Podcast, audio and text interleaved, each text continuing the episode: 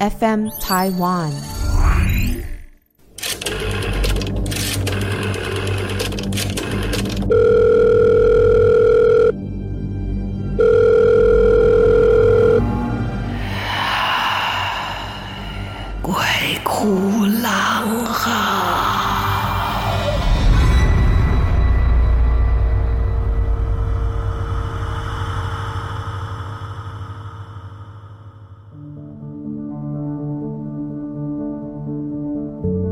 大家好，大家好，大家好，欢迎来到鬼哭狼嚎，我是郎祖云。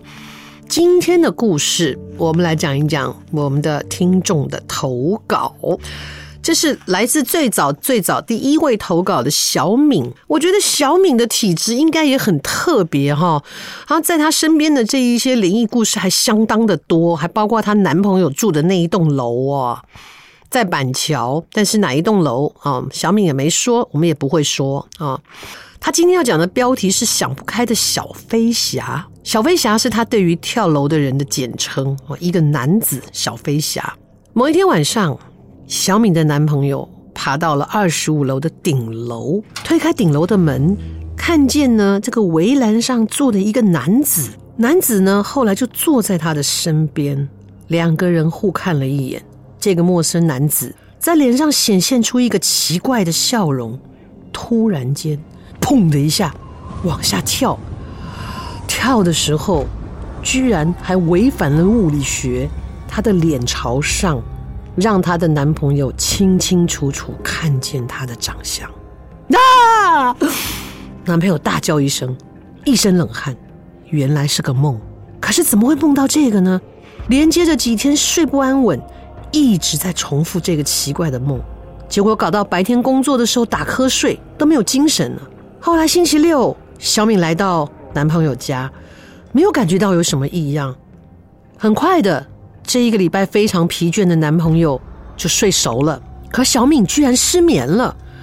她心想：好吧，就把他这个规律的打呼噜声当作是一种。有节奏的一个伴奏，在这样一个规律的状况下，看看能不能慢慢的就入睡了。夜里很静，除了男朋友轻微的鼾声，没有别的声音。突然间，一阵铁链拖行的声音，这个拖行的声音不知道有多久，可对小敏来说，就好像这个拖行的声音有这个一世纪这么长。而且，到底在拖什么东西？小敏突然间很想起床帮他拖呀。看看是不是这个半夜拖着东西走的人能够早点完成他的工作，让他早点睡觉。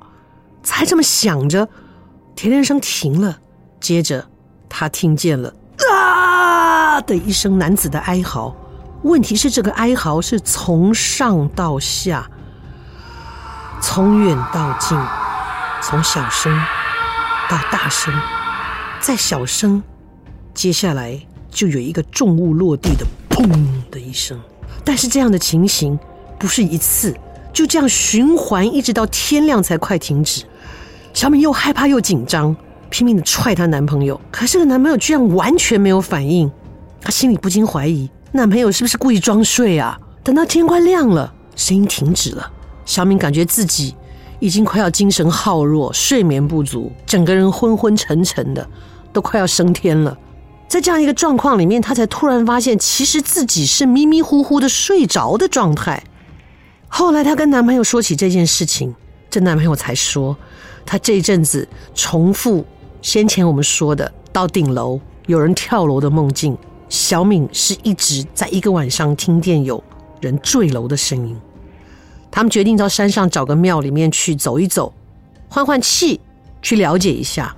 接下来是不是继续持续，不太清楚。但几个月后，这个大楼的管理员呢，管委会开大会了，小敏跟男友才得知，在他们隔壁栋啊，有一户啊，这个住户居然被潜入了一个外来的男子，他不住在那里，他呢，在那边偷偷住了几天之后，他就跑到顶楼二十五的顶楼，破坏了顶楼的铁门，某一天他就从那里跳楼了。小敏跟男友惊诧的看着对方，才知道原来这一段时间纠缠他们的不是梦。至于为什么是他们两个人会做到这样的梦呢？很难解释。但是小敏说，有好长的一段时间，小敏不敢开他们家的窗户。哇，这是透过什么样的管道？哈，很奇怪的一种连接，磁场的连接。但据说呢，小敏这个男朋友家里面灵异事件还不少哦。这次小敏投稿了很多，下次我们继续说。那接下来我要跟大家分享什么呢？我有个朋友，他是这个跑单帮的，大家知道跑单帮吗？就是像现在的所谓的代购啊、很早期，他就是自己呢拎着皮箱，然后到国外去找一些新奇有趣的。那时候没有网络哦，这些都要透过这种跑单帮的朋友。另外一种呢，就是自己会开一家店哦，然后专门从国外带货。呃，有可能有亲戚朋友或自己常跑，他会开个店，那叫委托行。那你需要什么，也可以跟这个委托行讲说：“哎呀，最近有什么什么哦，你经常都是跑日本线的，能帮我带这个？你跑的是欧洲线的，能帮我带那个？”以前基隆因为港口的关系哦，所以有很多很多的委托行，台北也偶尔有一些哦。这些委托行就可以买到当时一些国外的产品，在台湾买不到的。那跑单帮就没有开店，我就是。专门跟人家有有契约，然后自己在卖的，有点像现在的这自自自我在开店的小电商哈，网络的这一些直购啊，呃，这样的状况。他跑单帮，所以常出国，然后他去的比较多是这个日本啊，然后东南亚，大概都是这些地方。结果后来，因为他有时候有些伴，他们会一起同行的人，他们会一起出去带货。因为大家带的货，每一个人的理念不同，审美不同，需求不同，所以大家就各找各的。但是出去有伴，他就跟他的朋友呢，两个女生一起结伴。但因为彼此都不是太喜欢跟别人同住一个房间哦，反正他们都有准备经费。那那个时候去东南亚也真的便宜，所以就是各住一个房间，就在隔壁。他们到当地以后呢，先吃吃喝喝，然后呢，好好梳洗一番，睡一个觉呢，第二天就准备要出去找东西了。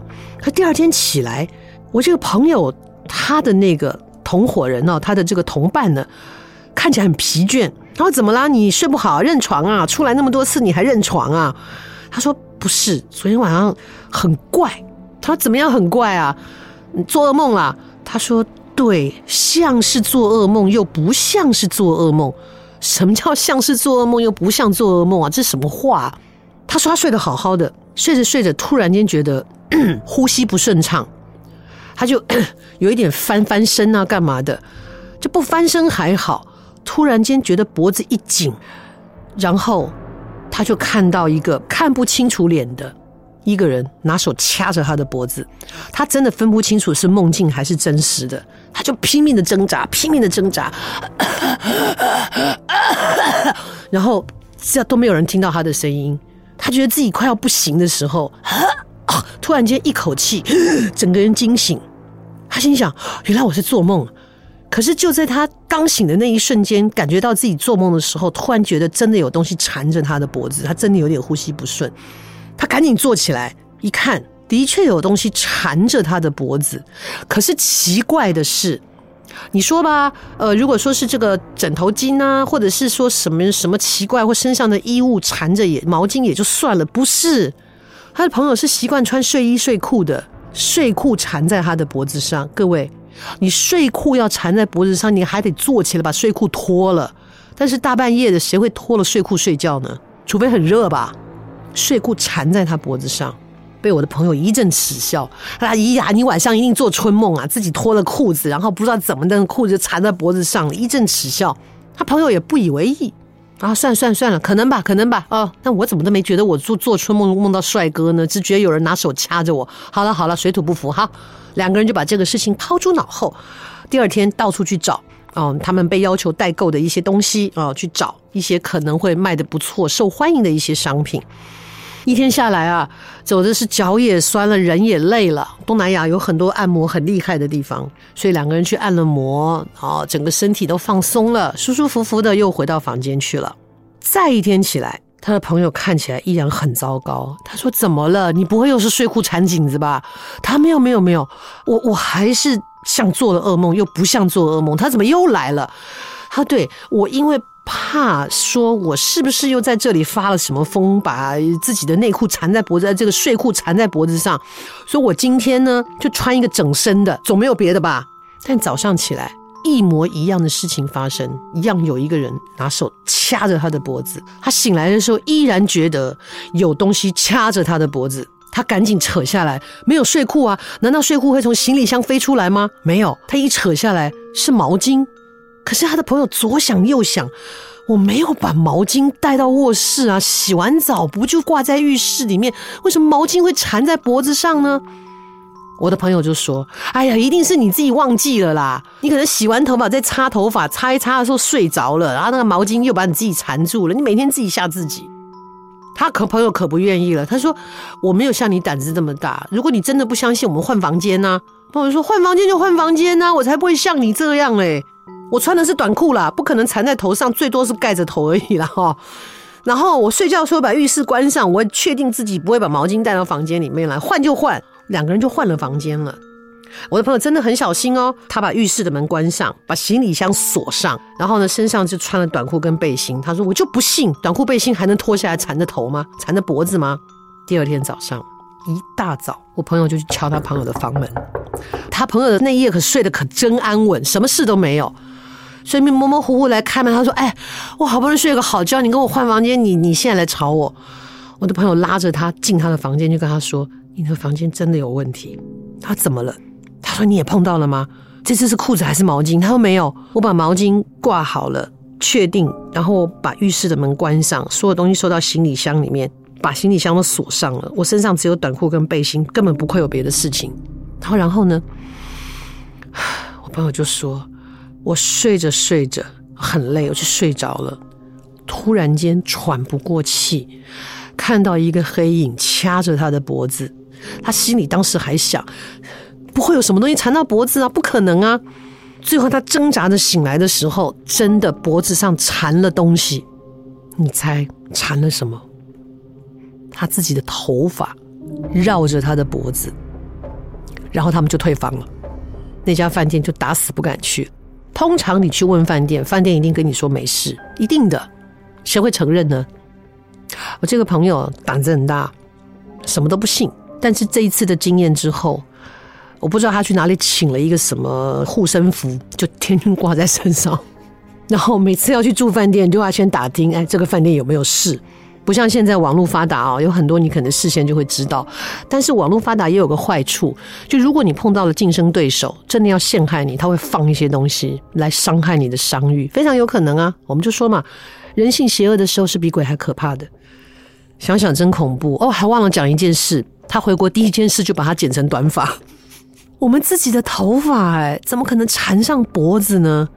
哇，这真的听起来匪夷所思啊，匪夷所思。当然了，东南亚不是全部都这样，只是因为他们也有很多很古老的传说，哈，像什么降头术啦、巫术啦等等的，有很多的影视用这样的题材啊，就是你身上会冒出蜈蚣啊。嗯，或者身上会冒出吸血虫啊这一类的，或者是用鱼钩做法，你身上会突然间被鱼钩穿过来穿过去的哦。但说真的，如果是我的话，你只要拿那个溜哈蛇来吓我，或者是放一堆蟑螂，我就什么都招了。所以我是一个不能当特务的人，因为我有害怕的东西。我看大多数人也应该都会有害怕。我我的一个学生也是啊，你不要跟他放蟑螂在他面前，你要多讲一点，他鸡皮疙瘩就起来了。所以每个人害怕的点真的不一样，这个是两则跟房子有关的。至于呢，这个饭店里面到底发生了什么事情，因为也很难追究。至少呢，我的朋友懂得趋吉避凶啊，他再也没去过了。好哦，啊，今天的故事先跟大家分享到这边哈，可能有一点点短，大概大概就是这样。呃，在下次的故事里面呢，我们会提到一个。我小时候看过的一个故事，这个故事后来影响我的，我不敢说未来，起码后来我，呃，怎么讲呢？你知道，人在成长的一生当中，会常常会励志嘛，所以你每一年或者每隔一段时间，如果作文写我的志愿，其实会变的。我的志愿从很小的时候，小学，因为那时候看《南丁格尔传》哦，觉得天哪，当护士太伟大了，在那样的一个医药不发达的年代，会出现像南丁格尔这样子愿意牺牲自己，带领着一群人哦，开始有了护士这个这样的一个称呼，现在当然叫护理师了哦。然后他们对于很多生病的人来说，就像是他们的白月光、他们的灯塔那样子。我还记得那一个《南丁格尔传》，真的是画一个外国人哦，南丁格。尔那样子，然后手上拿着一个那个气死风，就是一个油灯，有灯罩的这种油灯，在为路人引路。我不知道为什么会有这一幕，可是画上面就是这样画的。再加上呢，因为当时的护士有一个美称叫做“白衣天使”，我觉得这名字太好听了，所以我在我小学四五年级的时候，我就立志要当一个白衣天使，要当护士。但是当后来我受伤的时候，然后在医院里面，我看到那个护士每天这样子。忙碌哦，然后还要去应付一些因为生病啊，脾气不是太好，或者是一些呢，哦，情绪很糟糕的家属。然后我就想，哎，我这种这么喜欢跟人吵架的个性，还是别了吧，不然每天在医院里面跟家属吵架、骂病人不听话哦，等等的，我我还是算了，没没有那么大的耐心跟爱心，我就改志愿了。所以志愿会一直改。我在国中的时候，因为生物课的关系，自然生物的关系，好喜欢做标本哦，要去化工行买那个福马林，然后把你抓到了这个昆虫啊，或者是一些。大型特别的毛毛虫，从它们的屁股后面呢，就用针筒把福马林注射下去，在它身体没有僵掉之前呢，就把它翅膀铺展开来，或者是整理它的造型以后呢，用小小的那一个大头针哈，就一个一个把它定位，等它好了以后，在中间呢一根针插下去，把它钉在板子上面，然后再写上去它是什么昆虫哦，这样子。所以那个时候一天到晚就带着捕虫网啊，还有老师教我们的这。一个捕蝶的这个纸袋啊啊，或者是一些小的罐头罐子，就是去抓，到处抓，好多好多，家里面一板一板的钉在那边，每天就在那边搞。可是我妈都觉得我可能会当医生哈，可这样连起来好像很怪哈。我是把昆虫做了防腐处理啊，然后我妈觉得我可以当医生，大概针筒拿得很好吧。我那时候心里想说，哈。我拿了针筒在做防腐处理，你觉得我要当医生？我还跟我妈说没有哎、我觉得我可以做那个礼仪师。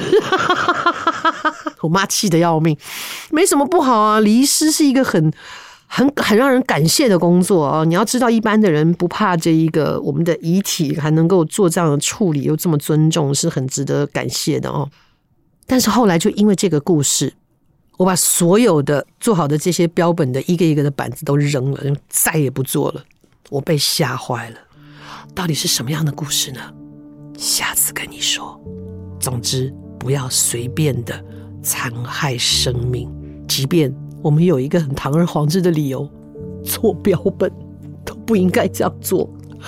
好，欢迎大家来给我们节目投稿，请上 FM Taiwan，我们有一个投稿的一个专区啊，然后也希望大家给我们在那个 Apple Podcast 上面做评分。节目当中有一些好康，或者是有一些有趣的事情，甚至如果我们有活动的话，也都欢迎大家一起来参加。谢谢大家今天的收听，我们下次一起鬼哭狼嚎。